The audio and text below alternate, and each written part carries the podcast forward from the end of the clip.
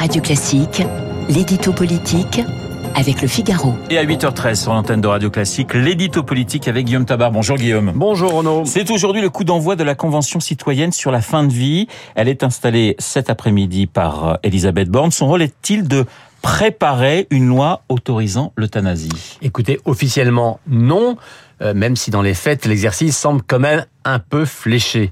Euh, officiellement non, car sa mission est de répondre à la question suivante. Euh, l'accompagnement de la fin de vie en France est-il adapté aux différentes situations rencontrées ou d'éventuels changements devraient-ils être introduits?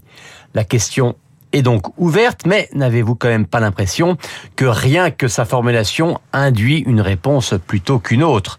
Euh, Officiellement non, car c'est le gouvernement et le Parlement qui, in fine, euh, décideront de ce qu'il faut faire au regard du travail de cette convention de 173 citoyens qui travaillera jusqu'à la fin du mois de mars.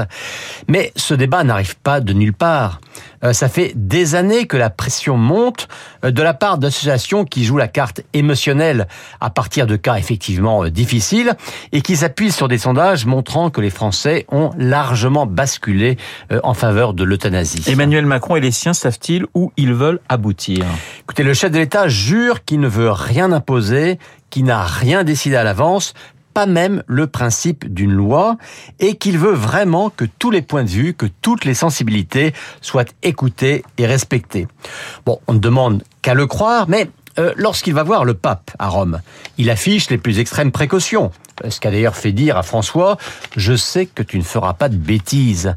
Mais quand il reçoit Lynn Renault et ses amis du droit à mourir dans la dignité, eh bien, il salue leur combat, il leur dit, nous le ferons et leur annonce même un texte pour 2023. Alors, quel Macron croire Et puis enfin, côté majorité, hein, la mission d'évaluation de la loi Claes et Leoniti a été confiée à Olivier Falorni, qui est quand même le plus radical des pro-euthanasie. Peut-on être pour autant sûr à l'avance de ce que conclura la Convention? Non, et ça c'est une bonne chose. Hein.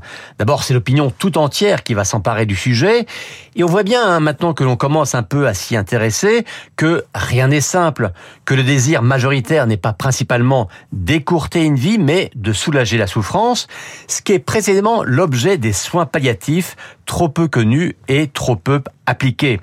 Enfin, plus on regarde les exemples étrangers, et plus on voit qu'à partir de lois prétendument minimale, on a très vite basculé dans des dérives parfois terrifiantes, touchant des mineurs ou touchant des personnes qui ne sont pas en fin de vie. Alors, c'est sur les lignes de crête hein, que l'on mesure le danger, et tout le monde, quel que soit son point de vue initial, ne peut que souhaiter que cette convention ne serve pas de prétexte à des décisions qui seraient déjà prises. L'édito politique signé Guillaume Tabar, tout de suite mon invité.